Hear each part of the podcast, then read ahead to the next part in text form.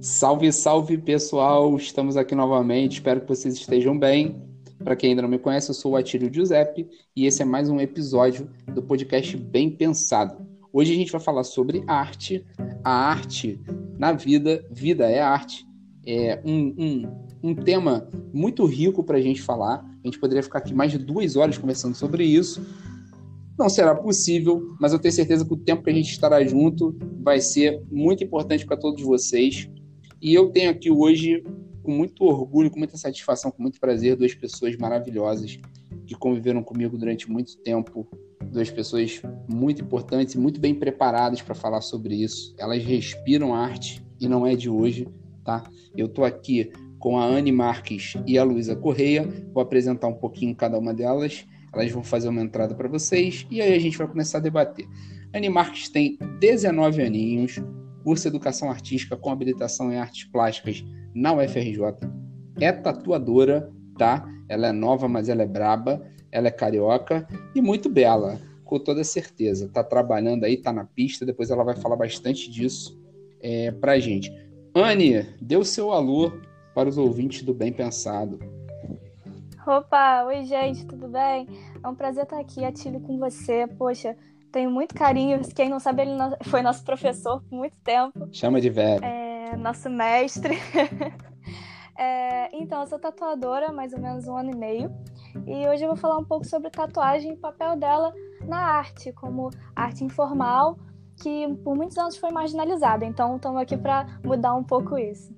Show de bola, Anne. E ao meu outro lado, sócio do coração, né? Porque a gente está à distância, Luísa Correia, também tem 19 aninhos, cursando licenciatura em Letras e Português e Inglês na UFRJ, só em federal. As meninas estão tirando onda. É estudante, é uma amante de teatro e ela vai dar o alô delas para vocês. Luísa Correia, tapete vermelho para você. Oi, pessoal! Eu sou a Luísa Correia, como a gente já falou. É, o Atílio também foi nosso paraninfo na, na escola, Ai, então ele apadrinhou na nossa formatura. E eu tenho é... uma caneca que diz que eu sou o melhor paraninfo do mundo, então ninguém pode dizer o contrário. É isso. É, eu não sou atriz, eu não trabalho com teatro ainda. É, já trabalhei é, algumas, alguma vez ou outra, assim, já, já me apresentei e sou completamente apaixonada por teatro e, e, principalmente por teatro musical, que é um pouco do que eu vou falar hoje, é muito do que eu vou falar hoje, e, e o, o, preconceito que o teatro musical sofre no, tanto no Brasil quanto no resto do mundo. Quem nunca ouviu uma pessoa falando, nossa, eu odeio musical?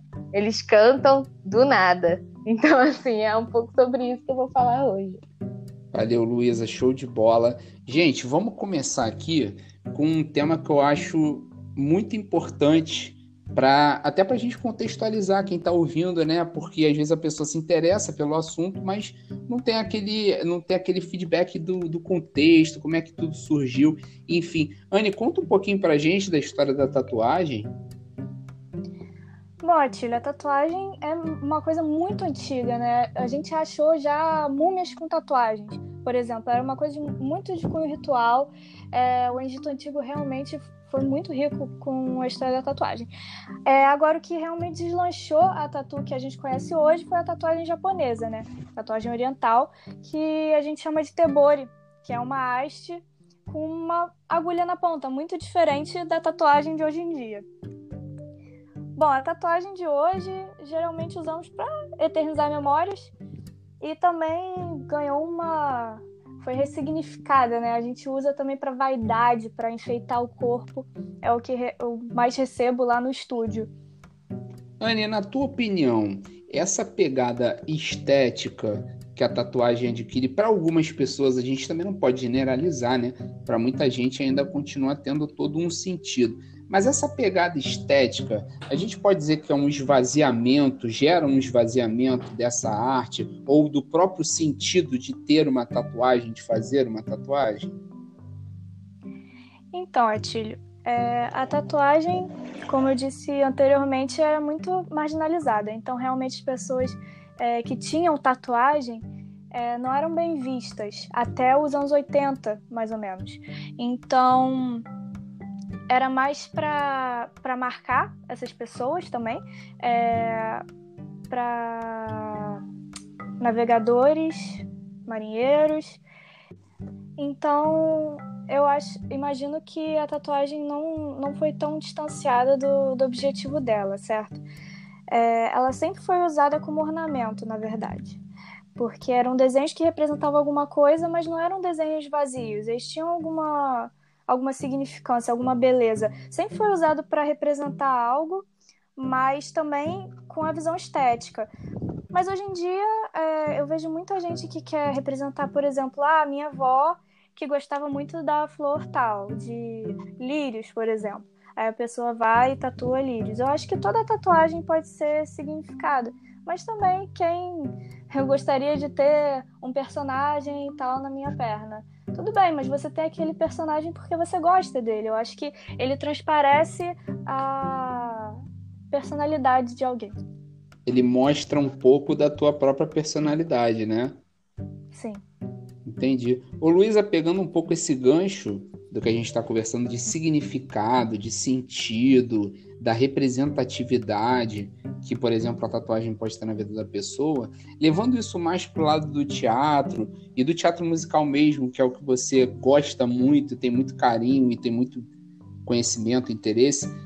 Como é que você acha que isso funciona dentro desse universo de ressignificações e às vezes de esvaziamentos, preconceitos?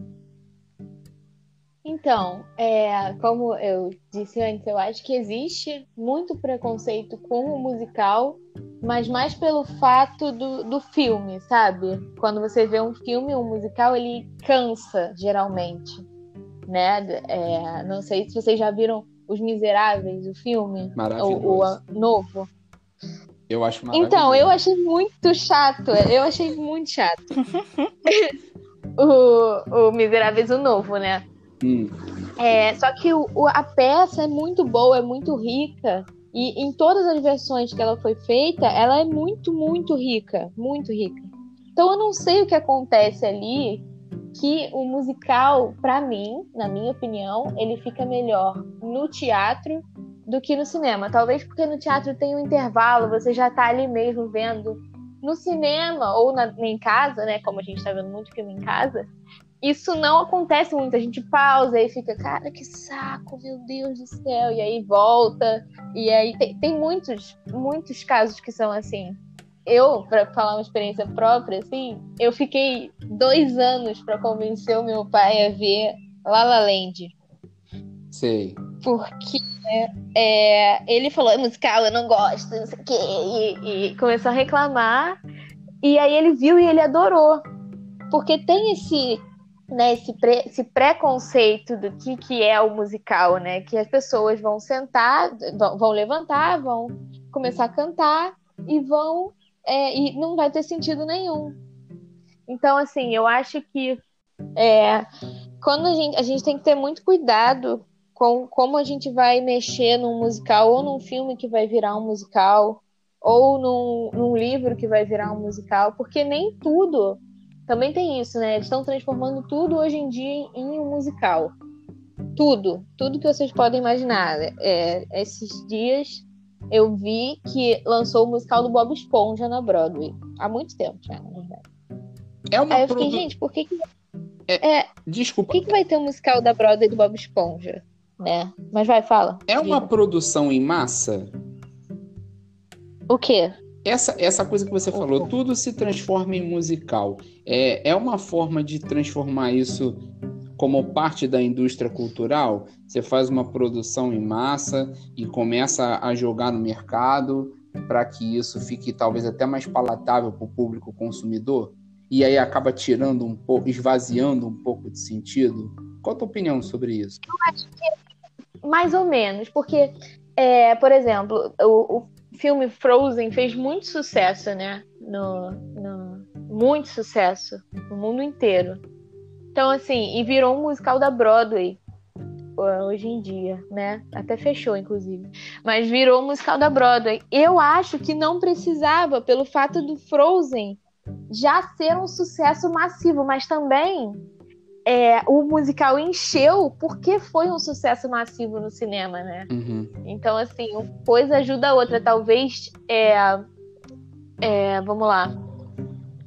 Talvez um, um, filme que não tenha feito muito sucesso, se ele virar um musical, as pessoas voltem a consumir o filme. Ah, entendi. Entendeu? É uma segunda chance? É, pode ser. Entendi. Mas às vezes é meio desnecessário, na minha opinião, assim. É, é, é eu estava pensando aqui, é, a, a, gente vai, vai colocar a Anne nesse debate, mas estava pensando aqui, será que essa impaciência das pessoas com o musical também tem uma relação com o estilo de vida que a gente tem hoje em dia? Porque pensa bem, a gente vive uma vida muito corrida, muito instrumentalizada, aí de repente é, você pensar nessa sociedade agora, parar e ficar três horas assistindo Os Miseráveis, três horas e meia, se eu não me engano, tem mais de três horas, aí a pessoa já começa a falar, ai, que saco, eu tô há muito tempo aqui sentada, eu preciso fazer outras coisas. O que, que você acha? Ah, eu acho que sim, com certeza. Porque quando você compra o ingresso pro teatro, você fala, ah, eu vou ao teatro, é um programa, né? Uhum. Já quando você, quando você coloca o filme na TV, quando você pode pensar assim, ah, vou ver aqui um filminho. E aí, se você não gostar, você tira o filme. Uhum. Né? Porque, ah, não gostei na, nos na primeira meia hora, é um lixo. E aí, é, tira o filme. Eu acho que tem uma certa impaciência de esperar para ver, né? Se é legal, se, se é insuportável, né? É, parece, se é chato, se é... Parece que nós somos induzidos mesmo pelo sistema, pelo modelo de vida social a ter pressa, né? E a gente quer ter um retorno muito rápido de tudo, né? Então, a partir do momento, eu vejo muito isso em sala de aula. É, muitas vezes o aluno não tem paciência de seguir um método durante alguns meses para ele ter um retorno lá na frente. Ele quer ter o um retorno agora, ele quer aprender hoje, em meia hora. Em meia hora de aula, ele já quer entender tudo, e em cinco minutos de leitura, ele já não quer mais nada. Isso é um reflexo da forma como a gente vive. Tudo muito instrumentalizado, muito voltado para um retorno. E o retorno tem que ser rápido, porque tempo é dinheiro dentro dessa ideologia que a gente vive. Então, eu acho que isso também pode ter uma relação muito grande com essa falta de compreensão até, né? Ah, pô, eu não vou ficar ali três horas, pelo amor de Deus, eu tenho mais o que fazer, eu quero ver um filme mais, mais dinâmico, mais rápido, que me distraia, não que eu tenha que ficar tanto tempo assim parado, é, preso a uma determinada situação. Enfim. Mas sabe uma coisa que eu acho curiosa? Hum. É, assim, é, o Vingadores, o último, tem três horas de filme. Hum. E o cinema lotou, todas as sessões lotaram para ver os Vingadores, porque era uma, um, uma, né, um sucesso da Marvel e tal. Uhum. E aí, quando o musical tem três horas de filme, a pessoa fala, ah, pra quê? Né? Que vai ter três horas de, de musical, não tem porquê. Sendo que o Vingadores tem uma justificativa, né? Eles falam assim: ah, não, pô, tem que explicar a história e tal. E o musical também, só que eles explicam a história de um jeito diferente. É né? a mesma eu coisa. Tenho né? uma... Eu tenho uma opinião sobre isso. Diga. Eu acho que essa regra do imediatismo não acontece muito na cultura pop. Porque Bom, a indústria da, da cultura pop, isso não se aplica muito bem à cultura pop porque é uma coisa mais fácil de consumir. Às vezes, por exemplo, Os Miseráveis tem, um, tem uma pegada muito crítica, o que a gente não vê muito num filme como Os Vingadores, certo? Uhum. Então, eu imagino que a cultura pop, por ser mais fácil de consumir, as pessoas não ligam muito é, pro tempo que demora. Ou seja, dá pra gente dizer Ó, vocês, se vocês não concordarem, vocês dizem isso na minha cara. Mas dá pra gente dizer que três horas de Miseráveis são três horas de muita reflexão e três horas de Vingadores são três horas de entretenimento e diversão? Por isso, essa disparidade, a forma como as pessoas lidam? Sim, eu concordo. Peguei eu pesado? Pegou, mas pegou certo. Pegou, foi. É, é, tudo bem, ok. Eu, eu, concordo. É porque eu tenho. Mas assim. Fala, diga. Eu, vou... eu não gostei dos Miseráveis, como eu já falei antes. Sim. Porque eu achei o filme cansativo. Por esse motivo, eu, eu achei o filme cansativo. Né? É... Eu não vi a peça ainda, mas a trilha sonora é muito boa. Porque para ver a peça, eu vou puxar um gancho aí. Para ver a peça, é, eu teria que pesquisar no YouTube para ver se eu acho uma filmagem amadora. Não existe filmagem profissional da peça no YouTube, hum. né? Nem, nem nenhuma nenhum serviço de streaming existe é, filmagem oficial de vários musicais, a maioria dos musicais. É, assim, é, tem um, existe um, um domínio é, público, não domínio público, eles têm todos os musicais que existem no planeta Terra, na, na Broadway, na, em Londres, todos eles têm uma filmagem oficial que fica num arquivo fechado a sete chaves que ninguém pode ver e eles não disponibilizam isso para para as pessoas, para o mundo, assim. Não, não, não, não é disponibilizado. Então eu não tenho como comparar, né? Mas eu não gostei do, do filme exatamente por isso, porque ele é muito cansativo. Ele é, ele é todo cantado. Ele é tudo. Mas eu vi também muito jovem. Muito jovem. E eu já sou jovem, imagina eu vendo o filme. é, eu vi, sei lá, com 12 anos. Eu falei, nossa, que filme chato. E aí é, eu parei, não voltei a ver. Por causa do meu preconceito. Olha só, eu tive um preconceito. É porque a gente, a gente não fica imune, né? É, por mais que você possa saber no, lá no fundo que existe esse processo e que, de certa forma, você até resiste a ele, mas a gente não é imune. A gente vive dentro de um sistema, dentro de uma sociedade que acaba gerando isso. E também tem a questão da maturidade, eu acho que também influencia, assim. É, é não acho que a pessoa, porque está mais velha, é mais madura, não acho não. A gente sabe que tem um monte de gente que vai ficando mais velha e não melhora nada. Mas às vezes quando a gente é muito novo, realmente a gente não tem uma maturidade suficiente para para entender uma determinada mensagem ou até mesmo não digo nem entender, né? Mas para buscar entender, digamos assim. Isso também acaba fazendo parte do nosso dia a dia. Agora, querendo botar a. Eu queria ouvir da Anne o seguinte: a gente está falando tanto em sistema, em sociedade, em como o mercado vai ditando né, a, a forma como a cultura tem que se comportar em alguns momentos. É, eu queria saber um pouquinho como é que isso funciona com, com a tatuagem, assim, qual a influência que isso tem na tatuagem, como é que o mercado atinge a tatuagem, seja no mercado de trabalho, seja das próprias exigências do sistema, da sociedade. Eu queria ouvir um pouco isso de você.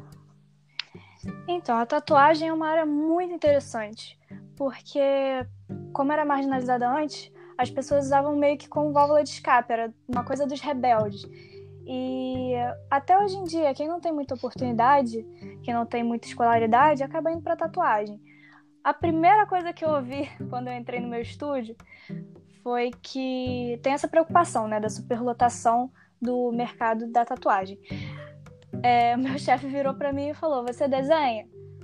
Aí eu disse: "Sim, eu desenho." Ele: "Ah, bem, porque quem desenha vira tatuador, quem dirige vira Uber." Então, realmente a gente vê essa competitividade. Mas eu acho, eu acho muito importante o papel da tatuagem com, com jovens até que têm um talento enorme, tem um talento enorme, mas que não tiveram oportunidade de, sei lá, e pressão da família também, ah, você tem que virar médico, você tem que virar doutor. Eu, graças a Deus, tive um apoio familiar enorme para a área artística, tanto que eu estou fazendo faculdade sim, mas faculdade de arte é, direcionado para o meu lado profissional, que eu acho que para tatuagem eu vejo cada vez mais evolução. Agora, quando você fala em talento, me vem à cabeça aquela. Então, Anne, como você está falando da questão do talento, me vem à cabeça uma coisa até importante da gente discutir, né? É, o que, que é talento, o que, que é dom, aonde que entra a prática, aonde que entra o dom, o que, que é uma coisa que já vem com a pessoa, o que, que é uma coisa que a pessoa aprende. Eu queria que você também falasse um pouco sobre isso, Luísa também, porque dentro do meio do meio artístico do teatro, do cinema, isso também tem uma influência muito grande. Queria ouvir um pouquinho de vocês. Então, essa fogo discussão. É, fogo no parquinho. Essa discussão é fantástica. É, eu e a Luísa, a gente já conversou muito sobre isso. Porque a gente já cansou de ouvir ela saindo do, do espetáculo, eu terminando uma tatuagem. Nossa, você tem um dom. não, não tenho dom. Não foi Deus que desceu na minha cabeça e disse, minha filha, você vai aprender a tatuar do zero e vai lá. E começa aí e desenha. Vai psicografa que nem desceu o Van Gogh em você. Não é isso, sabe? É muito estudo, muito estudo. Luísa sabe quanto a gente estuda, certo? Nossa senhora. Eu, eu, meu Deus do céu, eu, eu assim, é, é, quando a pessoa fala que eu tenho um dom, eu fico, meu Deus do céu, porque eu não tenho um dom, eu não aprendi, não nasci sabendo cantar. Eu tive muita ajuda, né? Tive, sou cercada de, de pessoas que, que também me apoiam muito a fazer isso. Não é um dom, é uma inclinação, né? Sim. Você tem uma inclinação a cantar, a, a, a, tocar, a desenhar. Eu digo que é, parece aquele negócio do. Vocês já viram aquele filme da, da Tinkerbell? Eu não. Sei. O primeiro? Sei. a referência. Eu vou explicar rapidinho. A Tinkerbell, quando ela nasce, ela nasce no meio de um, de um círculo, e nesse círculo tem é, vários. É, vários vários aparelhos, assim, de, de áreas diferentes. Então é como se é, ela nascesse, tivesse uma calculadora, um violão, um, uma máscarazinha de teatro, enfim. Só que lá no do mundo das fadas. E aí ela tem que escolher um, né? Pra ver qual, qual tipo de fada que ela vai ser. E aí, no final, não é ela que escolhe um, é um que escolhe ela. Né? É mais ou menos isso, assim mas é, não, não, mas também ela tem que treinar aquilo, né? Porque ela não começa sendo boa naquilo. Inclusive, ela não gosta daquilo. Então, assim. É, Tinkerbell. É isso, Tinkerbell, Tinkerbell nossas crianças muito. Educa... Exatamente, é isso. Não existe dom se você é, você não nasce sabendo nada. Você aprende, você tem apoio, você tem interesse. Então, assim, não existe dom. E o que eu então, acho mais engraçado nessa história toda é o seguinte: é, as próprias pessoas que vivem falando em dom como se fosse algo inato, elas são desconstruídas pelas próprias histórias de cada um. Então, tipo assim, ah, porque o Michael Jordan, que nasceu para jogar basquete, aí o cara vai entrevistar o Michael Jordan e ele fala: eu ficava duas horas depois do treino arremessando. Ou seja, é claro que, como vocês falaram, é, você pode ter uma afinidade, a gente tem experiências de vida, e dependendo da nossa experiência de vida, a gente tem um entendimento. Esses entendimentos são diferentes. Às vezes você só de olhar uma coisa, você já consegue adquirir algum aprendizado sobre aquilo. Tem gente que só de olhar não consegue adquirir aprendizado. Então isso varia muito de pessoa para pessoa. Agora, no fim das contas, chegar a um nível alto, aquele que faz com que todo mundo reverencie essa pessoa, nunca acontece sem muito treinamento, sem muito estudo,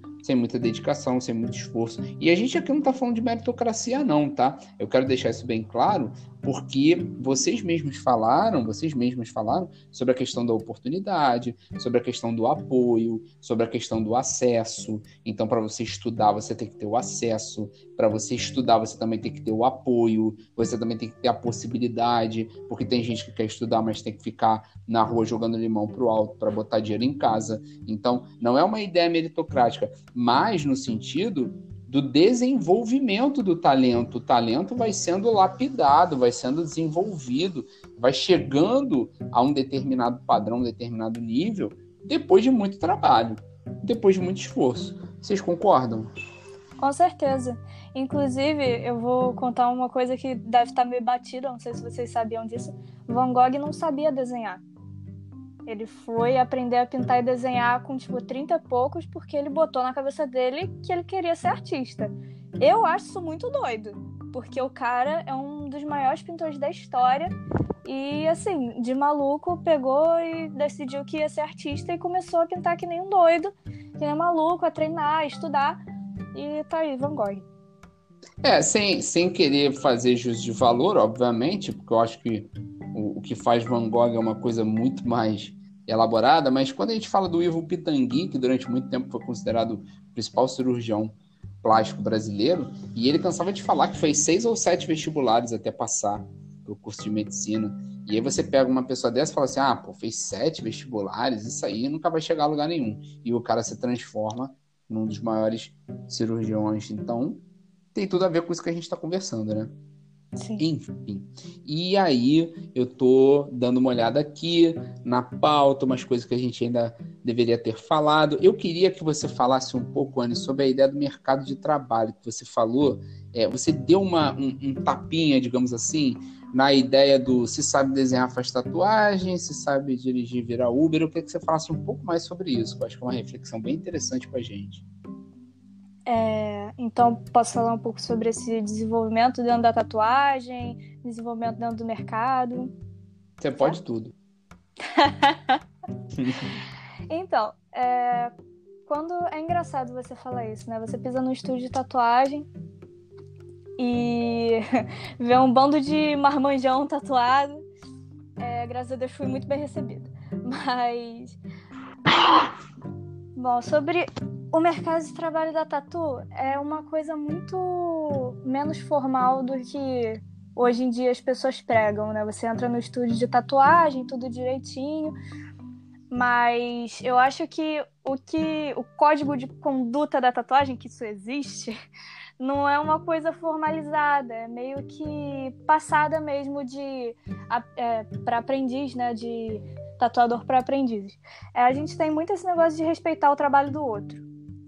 É, então, se você for mexer na tatuagem de outro tatuador, se chegar um cliente para você pedir, poxa, queria fazer um retoque, uma reforma, se fosse um cara muito conhecido ou alguém que da sua área, alguma loja perto da sua, você tinha que, você tem ainda, né? As pessoas ainda fazem isso, entrar em contato com o cara para saber primeiro se esse cliente não está dando calote nele, porque isso acontece muito, do cara é, vir com um desenho para você que é de outra pessoa nossa, já roubaram um desenho dessa de colega meu de trabalho. E para ver também se, se o cara tá ok com você mexendo no trabalho dele, porque você coloca muito de você na tatuagem. E eu tenho esse problema muito grande, porque as pessoas falam que você tem que fazer a tatuagem desapegar, porque a tatuagem não é sua, ela é do cliente. Mas eu, pelo menos, sinto que eu coloco muito de mim ali. É um desenho meu que tá nessa pessoa. Tudo bem que a pessoa gostou muito, mas Sabe, fui eu que fiz. Eu coloquei meu corpo e alma ali.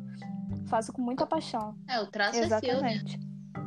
E, e, e, tudo indica que ela gostou tanto do seu desenho, né? É, Porque talvez de um outro desenho feito por mim ela não gostasse. Nem quer dizer, se fosse meu, nem, nem falemos sobre isso. É. Agora, olha só, é, como é que a arte ajuda, a arte em linhas gerais, tá? isso é para vocês duas. Como é que a arte ajuda na saúde mental das pessoas? Vocês acham que isso tem uma, uma influência? A arte é uma muleta mental ou a arte é uma desenvolvedora mental? Essa eu deixo com a Luísa primeiro, porque eu sei que ela tem muito a falar sobre isso. Diga, Luísa, solta seu coração. eu acho que é um pouco dos dois, né? Eu acho que no início você pode até se apoiar nela e aí você vai adquirir um gosto, uma paixão que cresce você quer desenvolver aquilo e aí você evolui. Eu não gosto dessa palavra evoluir, porque o que, que é evoluir como pessoa, né? Mas, mas você é assim, vira uma pessoa melhor para você, né? É, é, eu digo que para mim, se não fosse o, o, eu descobri o teatro musical, não o teatro musical, é, a Broadway, né? Eu descobri, entre aspas, no, na quarentena. Eu tava sem nada para fazer. E aí eu falei, hum, vou ouvir aqui uma trilha sonora. E aí eu ouvi. E aí eu deu um clique na minha cabeça que eu falei, é, é, é isso que eu quero fazer pra minha vida. E assim, isso, essa realização tornou a minha quarentena, que estava uma droga. Quarentena, ela não, não é legal, né? óbvio, mas ela tava uma droga e ela ficou assim, tudo ficou mais claro, sabe? Ficou tudo assim, é, tudo é, abriu horizontes para mim, me deu vontade de pesquisar, de treinar, de, de ensaiar, de fazer mais, sabe, por aquilo. Então eu falo por experiência própria que é, na saúde mental, assim, na minha saúde mental, a o teatro, o teatro musical, É, me ajudou muito. E eu, e eu passo até isso pra Anne um pouco, porque é, eu tenho uma certa noção de que desenhar, né? Não só não que tatuar seja só desenhar, mas desenhar é um processo muito terapêutico, né? Assim como cantar. Então, né? eu gostaria de falar sobre isso. Eu me envolvo com muitos tipos de arte, tá? Porque na faculdade, a faculdade de artes plásticas, a gente aprende um pouco de cada coisa. Então, eu me envolvo com desenho, com pintura, com escultura, com várias coisas. E eu sinto, pelo menos comigo, que cada tipo de arte me afeta de uma maneira diferente. Eu acho que isso também varia de pessoa para pessoa. Por exemplo, eu faço origami. É, origami é uma coisa que me relaxa muito. É, foi o que a Luísa disse, é terapêutico. Eu, quando estava no ensino médio, todo dia eu voltava para casa no ônibus fazendo origami, porque eu tinha muita ansiedade social, então andar de ônibus para mim era muito difícil, gente. Eu sei que não sei se vocês que estão aqui na ligação sabiam disso. Eu não sabia. Pois é. Eu lembro dos É. origamis. E eu comecei Bastante. a fazer uma coisa mais legal ainda. Eu deixava alguns origamis em alguns lugares específicos, com alguma escritazinha na asinha, alguma coisa assim, alguma mensagem legal. Mas enfim, o desenho pra mim pode ser terapêutico, sim. É, acho que não é só questão de eu trabalhar com isso, mas é um, o desenho, a arte é um processo frustrante, é um processo de frustração. Porque se você não se frustra, você tá no caminho errado, porque você não, não tem combustível para evoluir. Você olha aquilo e você fala: ah, não, então o meu desenho tá perfeito. Isso aqui que eu fiz tá perfeito, não pode melhorar nada. E se você aceitar isso, se você disser isso para você mesmo, você não, você para de evoluir. Então, eu- minha relação com o desenho é diferente. Mas sim, quando eu concluo um trabalho, depois de tanto estresse, é, eu sinto um alívio, eu sinto que aquela sensação de dever cumprido, sabe? É muito bom também, eu acho que me faz muito bem para a cabeça. E fora essa, esse incentivo, né? Por ma- Quando você olha para um, pra um desenho e você acha que tá ruim, você acaba, acaba dando mais vontade de fazer. Nossa, meus desenhos de tatuagem eu refaço cinco, oito vezes até ter um resultado. Mas é porque eu sou meio maluca. Desculpa, gente. É, o, é, o musical, ele me influenciou de uma forma assim. É, porque eu sou uma pessoa que costuma desistir muito das coisas. Se eu não consigo fazer, eu desisto muito rápido. Então, assim, foi uma forma de eu me, me, me empurrar a fazer as coisas, sabe? Você, se você quiser ser boa nisso, você precisa tentar. É isso, sabe? Então, é. E eu coloco isso na minha cabeça todo dia. Não vou é, principalmente morando no Brasil, mas enfim, eu não vou é, para um musical amanhã se eu não tentar. é, eu não vou estrelar no musical nunca se eu não tentar, se eu não ensaiar, se eu ficar deitada na minha cama, isso nunca vai acontecer. Então eu, eu coloco isso na minha cabeça, porque eu tenho uma tendência muito grande a desistir, né? Quando eu quando eu tento e não consigo, mas isso eu coloquei na minha cabeça que se eu não tentar, eu nunca vou conseguir. Então é muito isso, esse processo do, do desenho, né? É uma coisa assim, da, da perfeição, Sim, sim. né? E, e uma coisa que eu tava pensando aqui é o seguinte, pensando e, e dando uma olhada na pauta que vocês elaboraram, tão bacana, tão bem feita, e tem aqui uma expressãozinha que diz o seguinte: nada foi inventado, tudo se copia. E aí eu fiquei pensando nisso. Ao mesmo tempo que a arte tem essa característica da autonomia, da originalidade, da criação, de buscar representar você, buscar representar a sua ideia, de, de colocar um pouco do que você é dentro da arte, ao mesmo tempo existe essa influência muito grande de tudo que já foi feito ao longo da história, de tudo que já foi produzido ao longo da humanidade. O que, que vocês acham? Como é que isso funciona? Pode começar, Anne. Nossa, com certeza. Eu tenho até uma historinha legal sobre isso, que é a história do Pablo Picasso na Gruta de Lascaux. Vocês sabem o que que é isso? Não, eu não sei, me conta. então, Tá- é uma, uma gruta, né? É, com pinturas rupestres por todo o teto, tudo. E ele fala que nada. Ele fala nas palavras dele, realmente não estava lá para ouvir, mas que nada foi inventado, tudo se copia.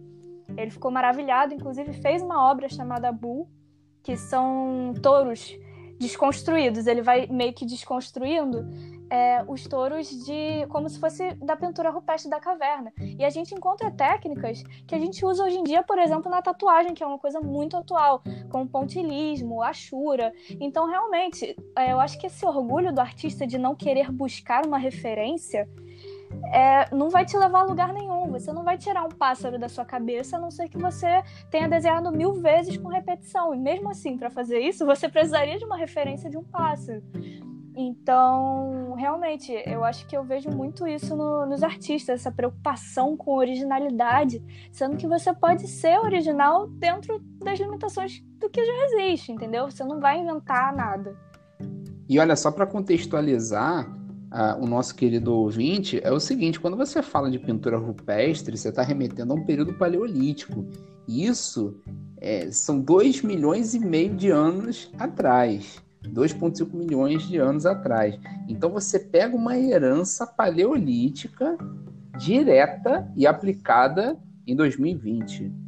Sim. Ou seja, é, por mais que exista a originalidade, é o que você falou. Sem uma base, sem um referencial, fica muito difícil você trabalhar e, e criar. Exatamente. Certo, Luísa? E eu digo, a base pode surgir hoje em dia. Então, assim, é, é, vou, vou pro meu lado de novo. Você pode criar uma coisa completamente diferente de tudo, de tudo, e isso vai ser a base para outras coisas, né? Para outros outras peças. Assim, existe um, uma uma peça que inclusive lançou agora a filmagem profissional. Eu não sei se vocês já ouviram falar. Chama Hamilton. Sim. É, ela é uma coisa assim que é, é completamente diferente de, de tudo o que já foi feito no, no teatro musical. Assim, ela, para contextualizar um pouco, ela é a história de um dos pais fundadores dos Estados Unidos.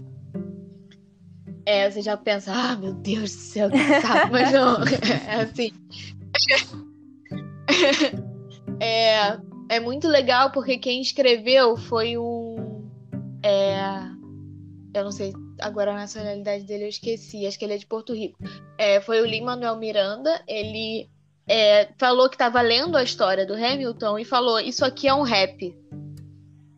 E aí, a história dele toda é um rap. E aí, a peça toda é composta de vários vários raps, várias músicas completamente diferentes, assim. É uma, é uma uma coisa que nunca foi feita assim no, no, no, no teatro, né? No teatro musical. Eu acho que é uma inovação, tanto que fez muito sucesso, ganhou prêmios, né? É, então, assim, ele é todo cantado, mas não é um todo cantado, tem duas horas e quarenta. Olha o que a gente estava falando do, dos miseráveis.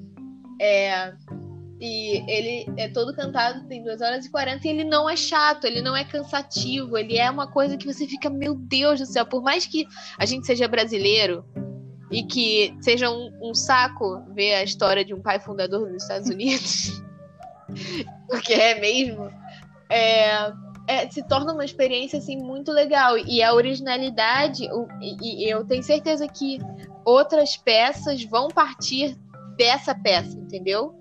outros tipos de peça vão partir dessa. Então, assim, é, não, não precisa ser só a pintura rupestre que é lá de trás, né? Pode ser uma coisa super recente que vá servir de exemplo para outras daqui a, a 10, 20, 30, 50 anos, né? Então, assim, é sensacional como tudo tudo pode, pode surgir uma coisa assim completamente nova na época que a gente está vivendo.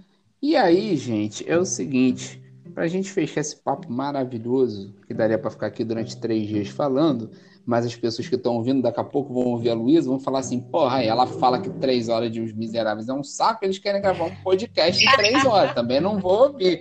Então, para a gente dar uma, dar uma finalizada bonita, eu queria que vocês falassem sobre essa questão do acesso à arte, porque o que a gente conversou aqui gira sempre em torno do seguinte, a arte acalma, a arte gera criação, A arte gera desenvolvimento intelectual, a arte gera comunicação, a arte representa. Então, assim, é, são só coisas positivas, são só coisas que agregam, mas ao mesmo tempo a arte, principalmente se a gente pensa em como a coisa é gerida nos dias de hoje, ela é extremamente seletiva no sentido do acesso. Nem sempre no sentido da criação, mas no sentido do acesso. Qual a opinião de vocês sobre a questão do acesso à arte? Posso começar? Pode, deve. Pode. É, gente, eu acho realmente que a arte é muito elitista. É, ainda mais se a gente for falar de algumas exposições, certo? É, o cinema, que hoje em dia tá muito caro, então tem gente que não tem condições de ir ao cinema.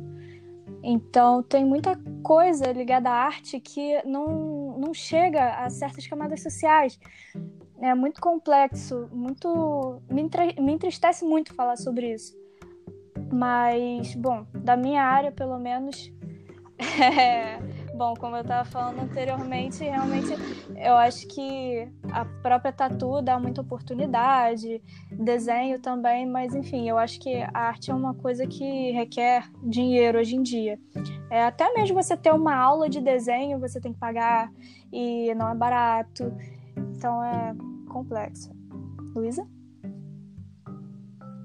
Então, é, o acesso em si, tanto para o estudo quanto para é, para ver, né, para prática, enfim, é, é muito, é no teatro ele é assim, é muito, sabe, é muito elitista também. Se você for ver aqui no Brasil, a gente tem de escola de teatro renomada, a gente tem a Unirio, que você precisa passar por um, um THE, né, um teste de habilidade especial para passar. Então você tem que ter um estudo antes e aonde que você vai arrumar esse estudo, né? Existem teatros é, comunitários, existem teatros para pessoas que é, não têm condição de pagar uma aula de teatro, mas assim não tem muitos, né? Então tem a Unirio, de, é, tem a Eu ia Cal, falar agora da né, a Casa de Arte de que é um absurdo Sim. de cara. É muito, é muito cara.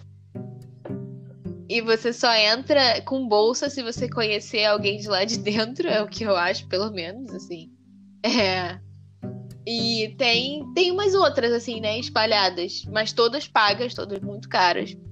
Então, assim, eu acho que você decidir que você quer estudar teatro, principalmente se você for brasileiro, é uma coisa muito difícil, assim, porque é, vem aquela preocupação, né? Caramba, onde eu vou estudar? É, é, onde eu vou estudar e como é, você vai como é que eu vou ganhar você dinheiro vai se sustentar até você se consolidar Exato. isso e, e também agora mudando um pouco de da, da visão né que a gente vê o teatro ingresso de teatro é uma coisa muito cara, né? É muito caro. E também é, tem aquela questão de, de não ser um acesso igualitário para. É, porque não tem filmagem, no teatro eles não deixam filmar, né? A maioria das peças. Eu vejo muito isso agora que eu tô vendo essas peças da Broadway, não pode filmar, é, especialmente porque é, Estados Unidos, né, um país capitalista, eles querem que você compre o ingresso para ver a peça. Então, se você vir no YouTube, você teoricamente não vai ver a peça. O que eu acho uma besteira, porque é completamente diferente, né, a experiência. É, então, assim, é, ninguém disponibiliza, não tem um, um, acesso. As filmagens que tem são ilegais, às vezes muito ruins de qualidade, às vezes boas, às vezes a gente dá uma sorte. E é, naquela, naquela caça ao tesouro da, do musical com boa qualidade, bom, bom, bom som, enfim. É, às vezes a gente dá uma sorte. E aí, quando lançam uma filmagem profissional, é num serviço de streaming que é pago. Então, assim, é, não, não, não tem acesso. Eu acho muito elitista também. É tanto a questão da, da oportunidade né, de você estudar é, teatro, tanto no Brasil como lá nos Estados Unidos, que uma faculdade de teatro é 50 mil dólares por dois anos. É, é, isso com dólar a 5 reais, isso me assusta muito. É, e tanto quanto para ver, né? Para assistir tanto na, na, na, lá no teatro quanto aqui na, na, na, sala da minha casa. Não tem como, não tem, não tem é, acesso, é, sabe? Eu posso porque eu, eu é, graças a, a Deus, mas não graças a Deus, mas enfim, é, eu sou uma pessoa muito privilegiada. Era exatamente nesse né? ponto que eu queria tocar. A gente está falando de dificuldade de acesso, isso porque a gente está batendo um papo aqui entre três pessoas de classe média, que nunca faltou nada na casa de ninguém aqui. Todo mundo aqui teve acesso à educação de boa qualidade, todo mundo tem acesso a todo o básico e muito mais. E aí eu, eu lembro que muito antes da, da quarentena, eu fui ao cinema com a minha esposa e era uma sexta-feira, se eu não me engano, então o ingresso era R$ 28,00 para cada um. R$ 28,00 para cada um na sala 2D, porque se fosse 3D era mais caro. Então você já soma 56 pratas para você entrar no cinema. Aí você soma o dinheiro de um lanche, né? Você vai comer uma pizza, ou você vai num restaurante jantar, aí você tem o dinheiro do estacionamento, da gasolina. Ah, mas se eu não for de carro, aí você também paga um, um táxi ou qualquer outro tipo de, de transporte. No fim das contas, quando você soma tudo isso, é um programa caríssimo. Isso porque é cinema. Cinema, que é uma coisa comum, que é uma coisa que todos nós estamos acostumados. E aí eu comecei a recorrer a alugar filme pela TV a cabo, que você paga muito mais barato. Às vezes os caras botam, ah, você aluga um filme por R$ 9,90. Você paga R$ 9,90 e fica dois dias com o filme disponível. Só que olha, olha a, aonde eu quero chegar. Para ter TV a cabo, você também tem que ter uma condição razoável. Então, o que a gente está falando, o que a gente está conversando, muito dentro desse nosso meio, que a gente tem acesso, mesmo com dificuldades, é, você ainda encontra uma alternativa ali, outra lá. Ah, eu vou buscar no YouTube, eu vou. Agora, pensa nas pessoas de camada baixa mesmo, pessoas que ganham salário mínimo, que vivem em comunidade. A arte para uma pessoa é algo totalmente fora da realidade, fora da vida. Não é que é fora da realidade que ela não possa, não é isso. Mas é fora da vida dela. Ela não tem, ela não tem contato nenhum com aquilo. Então, é, acaba girando em torno dessa conversa toda que a gente está tendo. Meninas, considerações finais para a gente fechar com chave de ouro? Eu gostaria de falar um pouco da UFRJ, já que a gente estava falando de educação pública de arte. Se vocês me permitirem, vou ser breve, ok? A palavra é sua. É, bom, a Escola de Belas Artes da UFRJ é a melhor escola de arte da América Latina, certo? Mas, enfim, na escola, na própria faculdade, eu, eu estou vendo coisas que realmente não, não, as pessoas tem gente que não tem condições e não vão ter como fazer faculdade. Por exemplo, é, a taxa do Enem, que eu tenho uma amiga que tentou ingressar na faculdade agora, mas ela não tinha dinheiro para pagar o vestibular, e material Material para faculdade é muito caro, extremamente caro, ainda mais numa faculdade de arte que você tem que toda hora estar tá repondo. Então, realmente, eu vejo hoje em dia como é excludente, mesmo sendo uma faculdade pública. Imagine se fosse uma particular, como tem a Belas Artes de São Paulo, que, poxa, a mensalidade é dois, dois mil reais, entendeu? É, bom, só queria fazer esse adendo. Luísa? Anne, Anne, a gente pode fazer um jabazinho teu antes de terminar? Você quer falar onde que você tá, tá trabalhando? Poxa! Onde que as pessoas podem conhecer seu trabalho? Com certeza, é, gente. Né? é, vender meu peixe. Eu, tra eu trabalho na Tijuca, na zona norte do Rio, na rua Conde de Bonfim, 685. O nome do estúdio é Leonardo Novaes Tatu Studio. É, são mais de 11 profissionais lá, todos muito bem preparados. Vocês podem encontrar o meu trabalho no Instagram, arroba Anne, A-N-N-E. e, bom, vocês podem dar uma olhada no meu trabalho, quem sabe fazer um orçamento comigo. Estou, sou toda ouvidos. Show de bola, Anne. Luísa, suas considerações finais. Bom, eu queria falar aqui que por mais que eu esteja é, fazendo assim uma super propaganda do teatro musical e de, de tudo isso, é, é todo esse sistema, né, tem muitos erros assim, muitas falhas, né? É um, continua sendo um sistema é, racista, é, em certa parte, gordofóbico em certa parte também. Então, assim, ele tem muitos problemas, mas eu acho que todo mundo deveria dar uma chance para ele, porque é um mundo muito bonito, assim, para ser deixado esquecido no churrasco. Então, assim, é, é, deem uma chance para o teatro musical. Se vocês quiserem, é, eu posso passar, é, eu posso disponibilizar link é, de, de peças é porque no YouTube ele é tirado muito rápido, né? Mas é, existem pessoas que é, fazem upload no Google Drive também. Então, assim, é, Deixa o teu contato aqui pro, pro, pros ouvintes aqui do nosso podcast, contato eu, das redes sociais, porque de repente tenho, alguém te procura.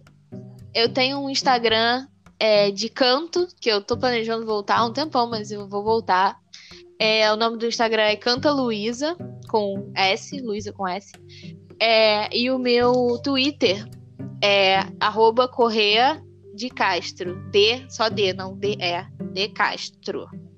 E aí, é, é isso. Se vocês quiserem é, me chamar lá para trocar uma ideia, para falar sobre isso. E também falar que, assim, é, para tirar um pouco desse, dessa questão do, da vida do artista ser muito fácil, né? Do, do, que existem práticas do governo que que é, valorizam o artista, é, é, falar que se não fosse pelas artes, se não fosse é, pelo, pelo Netflix, pelo, pelo serviço de streaming, pelos filmes, pelas séries, vocês não, é, as pessoas não estariam nem sobrevivendo à quarentena hoje em dia. Então, assim, valorizem o artista e, e assim, sempre que vocês puderem ajudar, é, vão ao teatro se você tiver condição, vão ao cinema se você tiver condição também. É, assim, qualquer forma de ajuda é é ótima, porque artista também Isso aí, é gente. Não precisa né? ajudar o artista comprando arte, você pode divulgar a arte. Qualquer coisa. Isso também, qualquer divulga. Coisa já ajuda, já ajuda a gente, porque realmente visibilidade também ajuda a pagar conta às vezes. Então, é isso. É, exato. Gente, eu tô me segurando aqui pelo seguinte. É. O, assim, o papo é maravilhoso. Mas a gente tem um professor conversando com duas pessoas que defendem a arte. Nós somos os marginais da sociedade brasileira. Mas a gente está aqui firme e forte, resistindo, deixando a nossa palavra, deixando o nosso recado. Eu espero que todo mundo tenha gostado muito. Meninas, agradeço de todo o coração a companhia. Vocês agregaram muito, vocês falaram coisas muito bacanas de, de serem ouvidas. Tenho certeza que quem está com a gente vai curtir muito. É um papo muito gostoso, muito agradável de ouvir, sem deixar de ter um conteúdo, de ter uma reflexão, de ter um esse incentivo, né, que a gente tanto busca na vida, de fazer as pessoas refletirem sobre, sobre questões, principalmente aquelas que são deixadas de lado. Então, quero agradecer vocês de coração Valeu mesmo. Quero deixar o contato do Bem Pensado. Bem Pensado está no Instagram. O Bem Pensado no Instagram é Bem Pensado Podcast, tudo junto, tudo com letra minúscula. Vou repetir, Bem Pensado Podcast. E no Facebook é só Bem Pensado, tá? Vocês adicionem lá nas redes sociais, deixem comentários, sugestões para os próximos programas, que a gente segue firme aí nessa luta tentando conversar, tentando refletir, tentando fugir também um pouco desse, dessa realidade que a gente vive tão ruim, desse fla-flu eterno, com as pessoas se odiando, querendo se matar, e com isso a gente deixando de conviver, deixando de trocar, deixando de agregar, deixando de se desenvolver. Então é isso, gente. Apareçam nas redes sociais e daqui a pouco teremos mais um episódio do Bem Pensado. Valeu? Vamos nessa. Tchau, gente. Fiquem bem.